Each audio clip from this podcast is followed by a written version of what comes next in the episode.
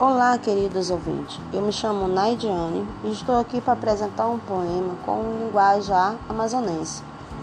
O nome desse poema é Bom Dia Amazônia. Amazônia, terra chibata, além de chibata é maceta, lugar onde a natureza é pai d'égua, cheia de maravilha e pureza. Terra onde é caroço, caroço de beleza e grandeza. Tudo aqui é porrudo, contando com sua beleza. Nas margens de seus rios, ouço o canto de pássaros da natureza, pois eles são as suas raras beleza, igual aos curumins que vi com tanta clareza, brincando no toró, que é fruto da natureza.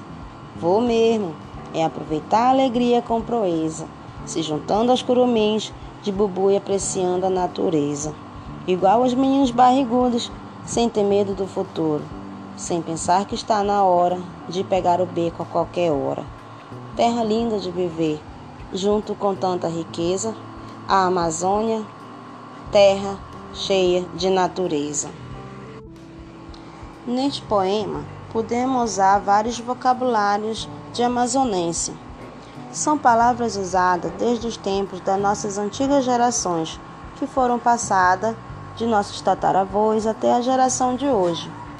São palavras que hoje, para o nosso vocabulário, são escritas em outras formas, como por exemplo, chibata, que significa legal, assim como maceta, que é grande e enorme. E caroço, expressão de espanto, surpresa, susto. Porrudo é o mesmo que maceta. Curumins, meninos, garotos. Toró, que significa chuva muito forte. Vou mesmo, vou com certeza.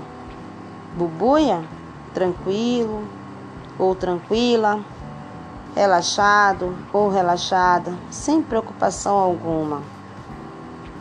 Meninos barrigudos, sem juízo.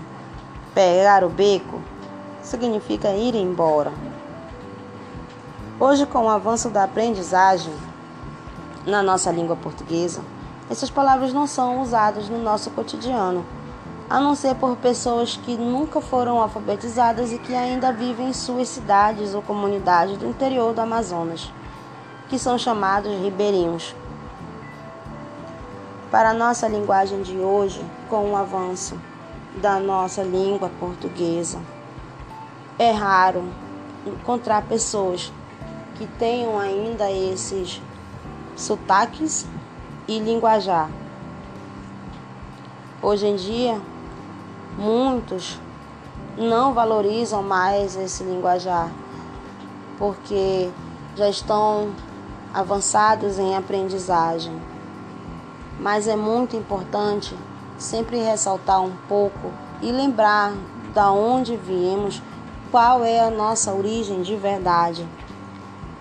É sempre bom termos em mente que viemos de uma outra geração e que hoje vamos passar uma outra geração.